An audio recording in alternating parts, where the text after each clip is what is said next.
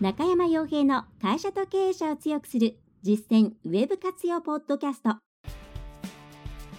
この番組では600社以上のウェブコンサル実績を持つ株式会社ラウンドナップ代表取締役の中山が会社経営者に必要な内容に絞り込んで抑えるべきウェブの話題やトピックスをビジネス目線でお伝えしています。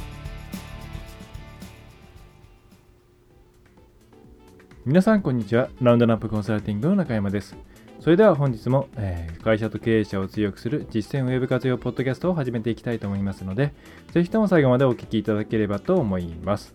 えー、さてですね、もう今年も、えー、これを撮っている時点ではあと29、30、31ということで3日間ですかね。ということで、えーほまあ、29日からお休みという方も多いのかなと思います。確か公務員さんの方が、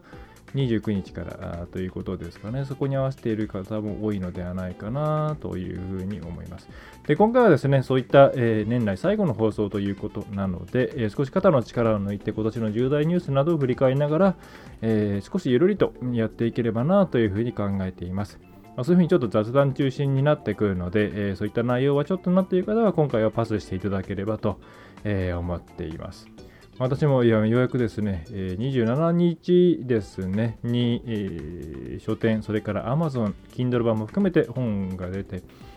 仕事の関係で純駆動だけ寄ってきたんですけども、まあ、幸いですね、さすがに1回平積みというわけではありませんが、えー、パソコン、インターネットか、の書棚のところで、えー、顔が見えるように置いてあって、ああ、よかったなということで、まあ、久々に本屋に行くといろいろな本が目についてですね、えー、結局自分の本を買わずに、えー、まあ、自分の本を買うこともなく自分でストックはあるんですけれども、えー、自分のこと買うことなくいろんな本買っちゃったりしてね、久しぶりにこの本いっぱい買って、ああ、カバンが重いななんていう気持ちを味わったりしていたんですが、まあ、さておきですね、えっ、と、多分うんと、ちょっと小さい書店さんだと入荷が、えっ、ー、と、来年になるということなんで、えー、来年買っていただくといいかな。まあ、Amazon だと届きます。はい。で、あとですね、えっ、ー、と、特設ページの方があります。えっ、と、ラウンドナップコンサルティングのトップページからバナーでいけますし、また、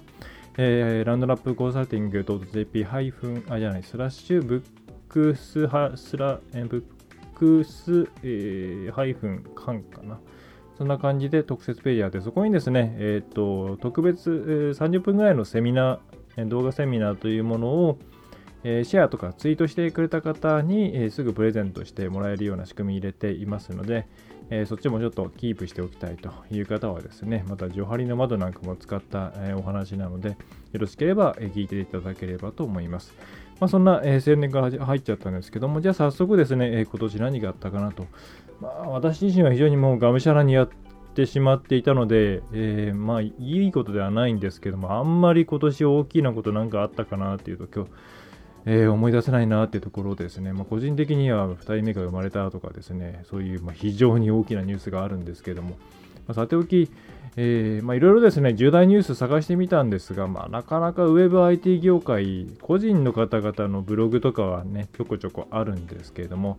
まあ、ちょっと今回そんなにこう、偏ってないところのものを探したんですが、まあ、あんまりないですね。まあ、あの、なんかどっかが出してくれればいいなと思ったんですけども、まあ、え、ー、と、まあ、大企業さんで言うと、そうですね、皆さんが興味ありそうなものとしては、検索エンジンマーケティングの業界の重大ニュースということで、えー、IREP さんが出しているプレスリリースがありますね。まあ、でもこれも見ていくと、まあ、今年ってやっぱり地味な地味な年だったのかなという気はしています。まあ、地味というのはそんなこうびっくりするようなことがあったというよりはこう正常進化が行われたというようなイメージです。でちなみに IREP さんのこのリリースの方、まあ、元を見ていただければ分かりますが、ね、第1位はですね、えーと、と Google さんのえー、Google のモバイルファーストインデックスのリリースが、まあ、どんどん遅れていて、結局2018年以降になっちゃいましたねっていうですね、まあ、全くもって、えー、何だったんだっていうお話ですね。えー、あれだけ煽って、煽っておいて、えー、それで、あすみません、なぜか今、うちの Google ホームが反応していますが、え、何も言ってないです。あ、Google って言ったからですね。ああ、そうか。えー、まあ、さておきですね、えー、まあ、結局今年リリースはなかったということで、まあ、駆け足でモバイル対応してくれたお客さんもいたんです。まあ、いつかやらなきゃいけないんですけどね。えー、ただ、結局、まあ、今年ではないということで、あのちょっと肩透かしを、食らったような感じではありますね。はいえー、それから2つ目が Google の、例のよく俗に言う健康アップデートというものですね。医療健康関係の、えー、相当の、えー、権威性が薄いですね、えー、ものに関して、え順位が落ちたということで、まあ、かなりアフィリエーターさんを中心に悲鳴が広がっていました。まあ、まだまだこれについてもアルゴリズムの洗練度が、ね、高くないということもありますし、そもそもそういった、えー、まあ、アフィリエイトサイトとか、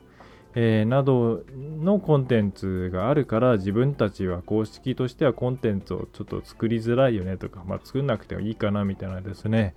えー、考え方で公式の製薬会社さんとかそれからサプリの会社さんとかがコンテンツを出していなかったっていうですね状況ではあったので、えー、そのあたりが心をですねあじゃあ自分たちでやらなきゃなということで作っていくことによってまた良、えー、くなっていくのではないかというふうに思います。ねまあ、かなりこれは一部の業界に対しては激震だったなと。ただ一般の方々にと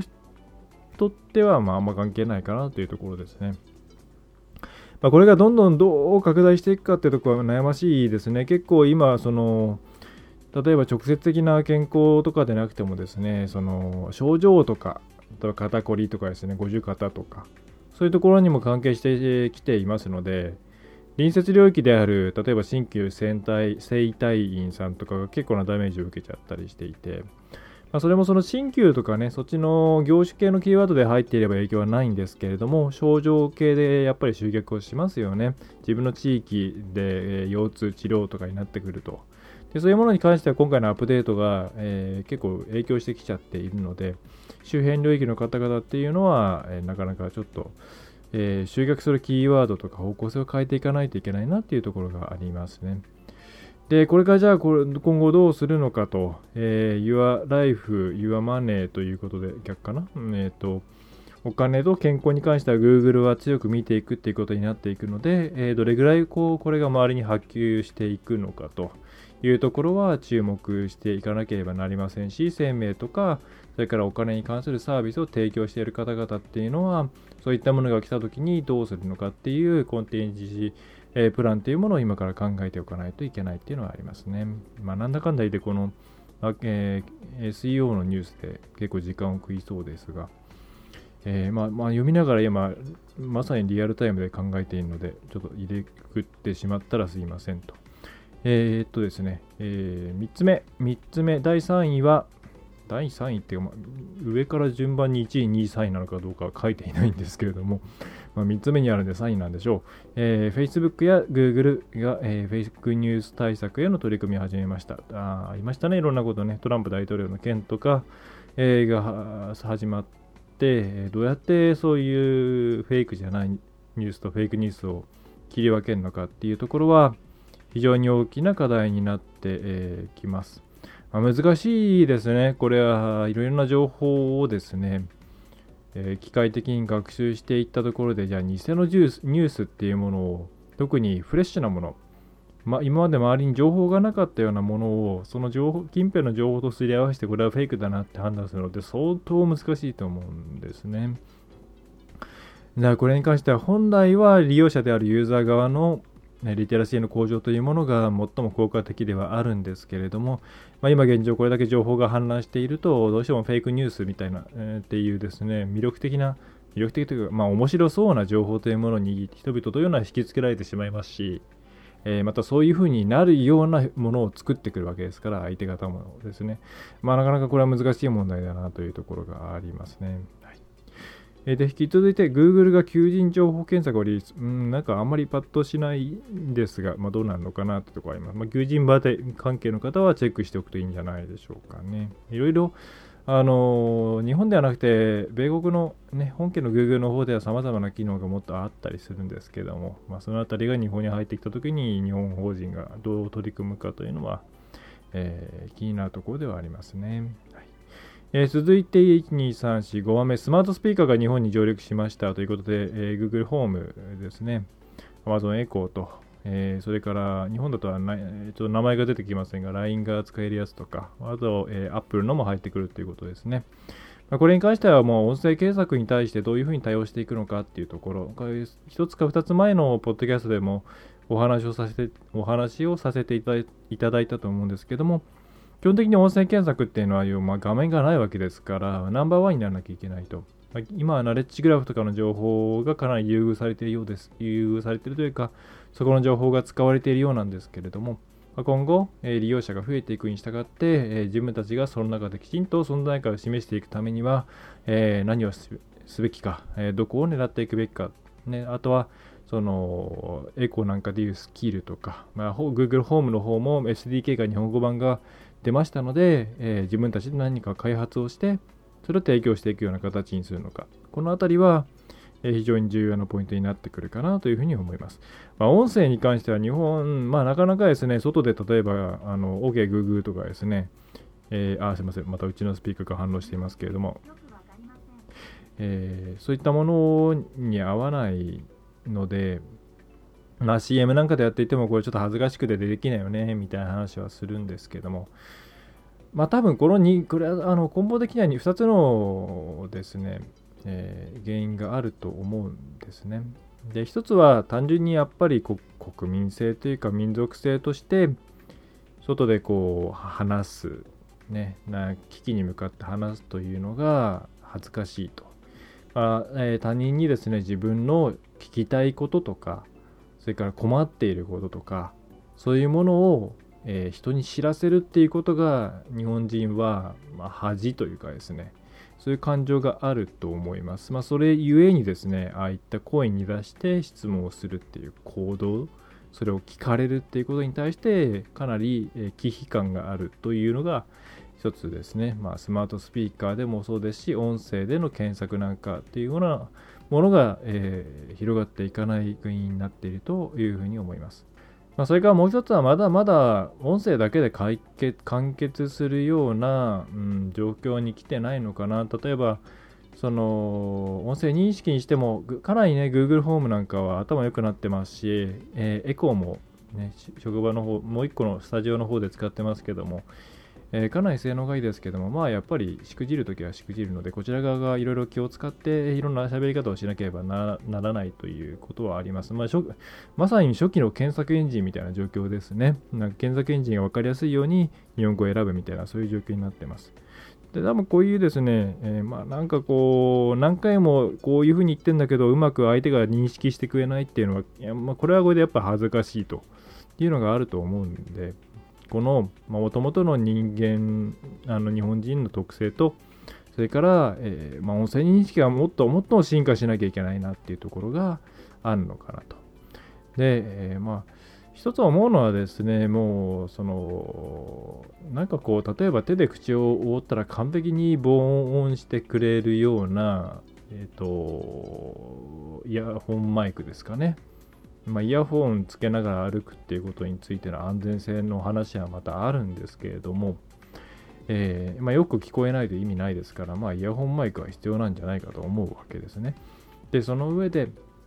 まあ、歩きスマホよりは前を見ながら、えー、周りの音が半分ぐらいきちんと入ってくるような状況で、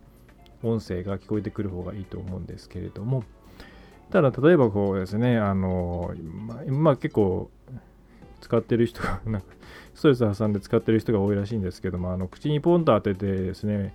えー、ま、こうな、なんていうんですかね、えー、カラオケの練習とかをする人が家でやると、まあ、確実に近所さん、ご近所さんから怒られるっていうことで、口を完全にここを押さえるような感じの、なんていうんですかね、ガチョウの口じゃないんですけども、そういうのがあるんですね。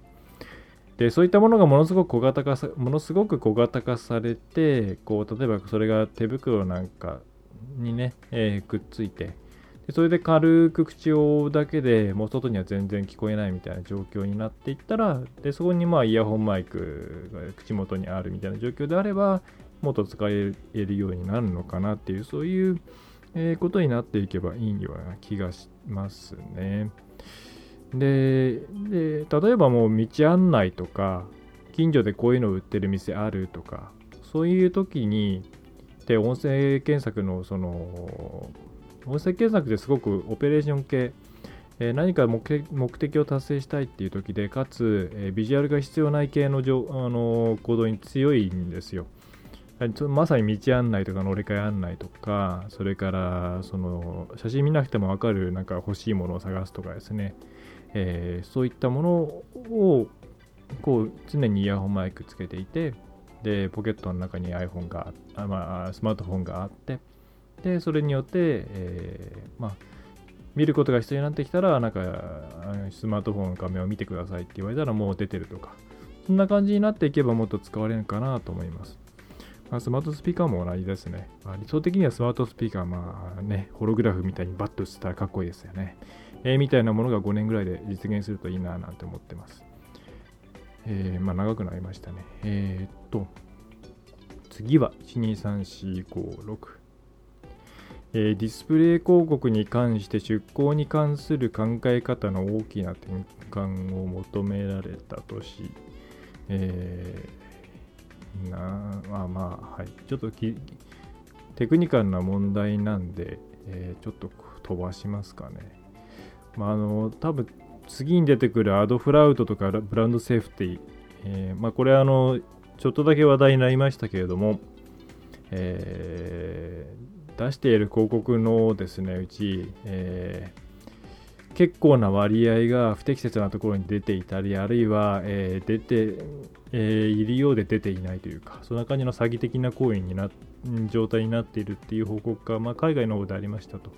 だ日本もちゃんとですね、自分たちの広告っていうのが適切な場所に出ているかとかっていうのを考えて、ブランドセーフティーっていうことをやっていきましょうということですね。まあ、結構あるのがアプリ系の広告にですね、無造作に出しているようなケースですね。アプリ系の広告って本当いろんなアプリに出ますけども、まあ、アプリによっては特に無料系なんていうのは結構、まあ、なんていうか、うーん、まあ、あの、その、まあこ、こんなところに出したらなんか、印象悪くなるよねみたいなところに広告ピュッと出てきたりするわけなんですね。無料だか、無料のゲームとか、えー、そういうものに出てくると逆効果ですし、もちろんお客さんにもなるわけないんですね。ゲームしたい人は、したい人はゲームやってる、ゲームをやってるわけなんで、広告なんて邪魔としか思ってない。えー、で、そういうところに自分たちの広告を出すべきなのかみたいなのはちゃんと考えなきゃいけない。まあ、そういうところから始めて、えじゃあ、まあ、もっとですね、そもそものディスプレイ広告とか、そういうところの知識を企業っていうのはつけなければならないんですけれども、えー、ただ単になんかどれだけ獲得されたかとかそういうことを考えるんじゃなくて、出している場所が自分たちのブランドにとって、え、適切なのかということも考えましょうというところですね。はい。そして、えー、ダニー・サリバンが Google に入りました。まあ、これは業界にとっては非常に面白かったんですけども、まあ、ちょっと今回、えー、飛ばしましょうね。まあ、ダニー・サリバン、そう、まさか Google に入るのかっていうところですね。えー、ま、サーチマーケティングエキスポというか、まあ、サーチエンディングウォッチとかそういう、まあ、外から見た Google 周りのニュースですね、まあ、検索エンジン周りのニュースっていうものを発信してきたサイトの中で、まあ、老舗の一つだったんですけども、まあ、そこのですね、ねまあ、事実上のトップみたいなもんだったんですけどもね、まあ、それがまさかの Google に入るという、えー、非常に面白い、えー、状況になってます。まあ、なんともね、Google に対して、それはおかしいだろみたいなことを言ってることもあったんで、えー、なんか面白いなっていうふうに思います。はい、わかりました。えー、っとですね、その次はオンラインとオフラインをつなぐ来店継続の、え取り組み各社から発表。まあ、これすごい大事な流れだと思います。えー、まあ、一昔前はなんかもういつか全部ネットになってしまうんじゃないかな。オンラインの領域になってしまうんじゃないかなっていうようなことを言ってる人もいましたね。だから実店舗なんていうのはどんどん価値がなくなっていって、しまうと。ただこれは前これも前回が前々回もうちょっと前かな。のポッドキャストでもお話をさせていただいたんですけれども Amazon でさえ実店舗を作る方向で来ているわけですね。あ、これ、あのビッグカメラと楽天の、ね、提携のところで確か出たんで、前か、前の回かなんかをお聞きいただくのがいいよかな気がします。まあ、結局実店舗ってすごい大事だよねっていう実店舗。うん、で、Amazon というネット、えー、通販界の巨匠、巨匠というか、ま、巨人がですね、やっぱり実店舗を作るという方向で動いているっていうのはオフラインっていうのはすごく大事なんだなっていうことの裏返しはまあ裏返しというか小座だと思います。今オフライン系の商売してる方で結構オンラインのいろんなホームページからの集客で間に合っちゃってるからオフライン何もやってないんだよって方いらっしゃるんですけどもね。あるいは、えー、ホームページ頑張ってやるからオフライン系のチラシとかはどんどん減らしていきたいんだよっていう方も多いんですけども、まあ、それやるとですね結構失敗します。で、えー、地域証券、それから店舗系のビジネスの場合には、ちゃんとオフラインのことをやって、そしてオンラインとうまく絡めていくことが非常に重要になってきます。でネット上でどのようにあの知名度が高くても、地元で認知されてないとなかなかですね、うまくいかないんですね。えー、ということがあるんで、えー、オンラインとオフライン、両方とも大事だっていうことが、まあ、改めてこの辺で間接的に、うん、防止なのかなというふうに思いますね。まあ、本当これ、あの地域ビジネス系の人でそういうふうにオンラインとオフライン両方やんなきゃいけないっていうことを気づかずにやってしまうケースが多いんでこれは気をつけてください。はいえー、まあ、あと、これは多分ツールがどんどん増えてくると思いますね。私もいくつか聞いてる中では本当にその来た方の、まあ、来るだけで誰が来たのかっていうのをオンライン上のデータと結びつけるようなこともまあ、できるとかできないとか、えー、それ以外にも似たような類似のデータ GPS の情報なんかを使った、えー、ものがより進化しているということなんで、まあ、非常にですねこう気持ち悪い世界といえばそうなんですけどもそういう世界に入っていきます、まあ、それに伴ってえ、ー、とですね、まあ、ウェブ関係で別のところの時代のトレンドには入っていたんですけども、えー、個人情報保護法が、まあ、かなり、えーと、5000人分以下かな、えー、元の小規模な、えー、個人じ、えーとですね、個人情報しか持っていないところにも、えー、適用されるようになりましたので、ちゃんと従業員教育とかも含めて、え、プライバシーポリシー、個人情報の保護というものを企業は考えていかなければならないです。一人親方だろうが何だろうが会社であれば、あと個人事業主でも対象になります。えー、お問い合わせのデータに住所が入って名前が入って、え、いる。さらにそれがなんか行動につながっている。まあ、これもすでに個人情報ですね。だからうちももちろんそうなんですけれども、えー、きちんと管理していかないとやばいという状況になっていきます。また、おそらくこの流れが続いていくと、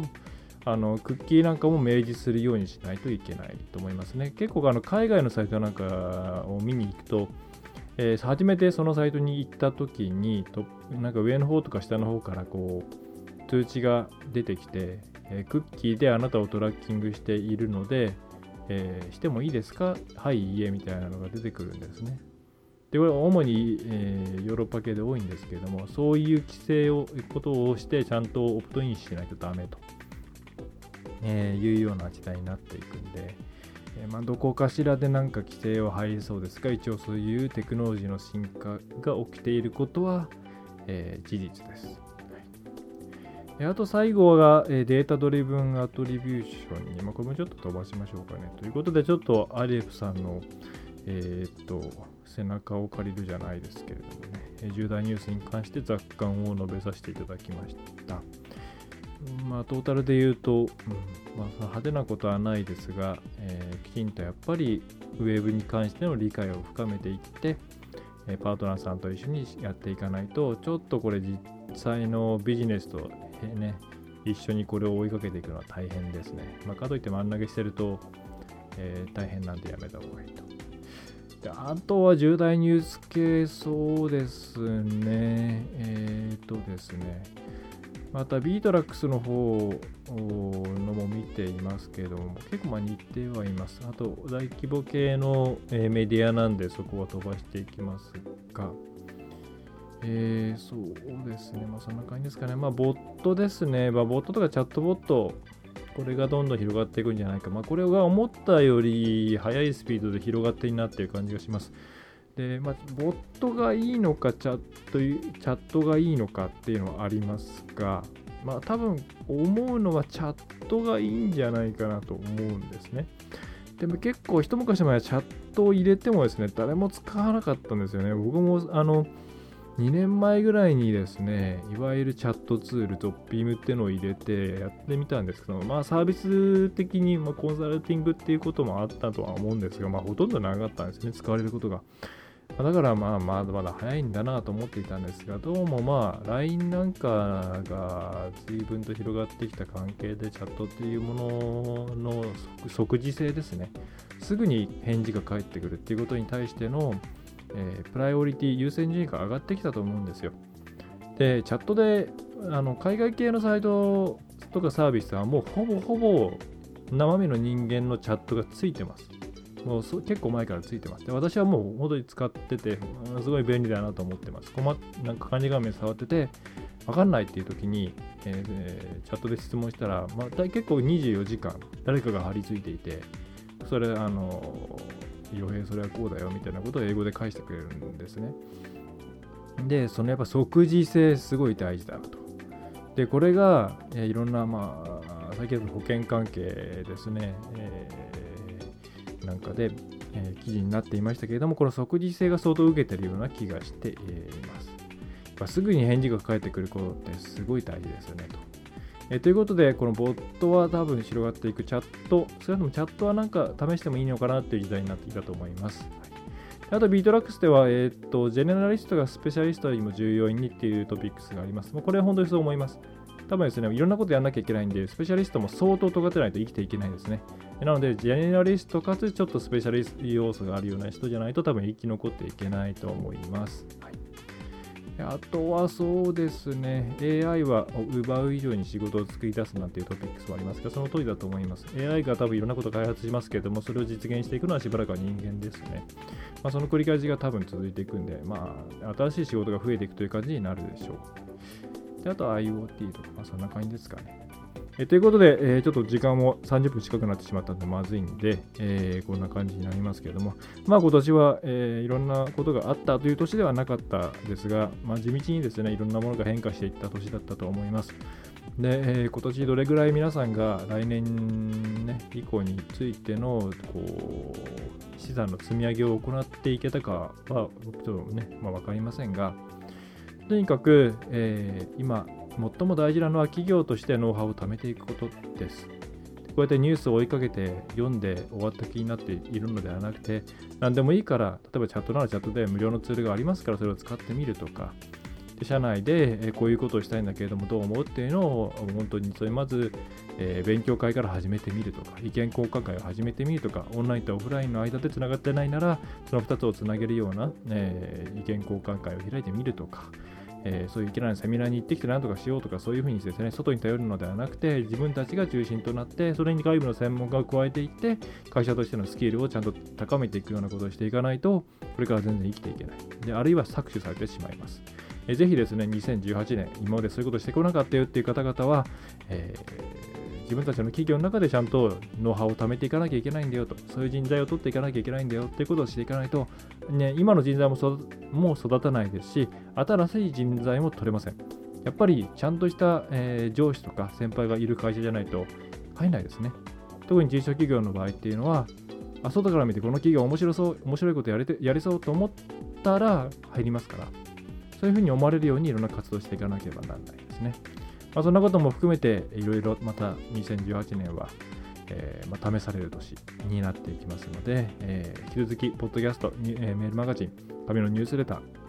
ー、え今度出る書籍、できればもっとね、書籍出していきたいんですけども、そういったもので情報を出していきます。まあ、コンサルを受けていただければ、またもっともっと情報を出すことができます。えサイトの診断なんかもしていただければ、あこういうことがあるんだなということも分かっていただけると思います。えそういう形でですね、中小企業の方々を、えー、とにかくサポートしていく1年にしていきたいと思いますので、ぜひとも2018年もラウンドナップコンサルティング、え、中山洋平、えー、どちらもですね、よろしくお願いできればと思います。はいいや、えー、今回はということで最後に長くなってしまいましたが、まあ多分これで容量が大きくなって、私は私はポッドキャストの、えー、ホスティング会社に追加料金を払うことになるでしょう。えー、まあ、そういうこともありますが、まあ、私自身もちょっと突っ走ってきてしまってですね、今、えー、年、この年末はいろんなことをしなきゃいけないんですけれども、えー、ちょっと、ちょっと風邪ひき気味になってしまっていて、え、悲しいです。はいえーですね、まあそんなこともあります。はい。あとちょっと一息ついていろんなことをしたいなと思っていますが、しばらくはちょっと子供と戯れて癒されたいななんて思っています。はいえそれではですね、まあ、年末年始急に寒くなってきて皆さんもお体お気をつけください、えー来年もよろしくお願いいたします。それでは最後までお聞きいただきましてありがとうございました。えー本も買ってください。ラウンドナップコンサルティングの中山がお送りいたしました。毎回思うんですけども、よくまあ一本で、一発で最初から最後まで喋ってるなと思います。えーね、人によっては、えーとかが多すぎるって言われるんで、恐縮ですが、よろしくお願いします。ではでは。今回の内容はいかがでしたでしょうか？ぜひご質問やご感想をラウンドナップコンサルティングのポッドキャスト質問フォームからお寄せくださいお待ちしておりますまたホームページにてたくさんの情報を配信していますのでぜひブログメールマガジン郵送ニュースレターや各種資料 PDF もご覧くださいこの世からウェブを活用できない会社をゼロにするを理念とする株式会社ラウンドナップがお送りいたしました。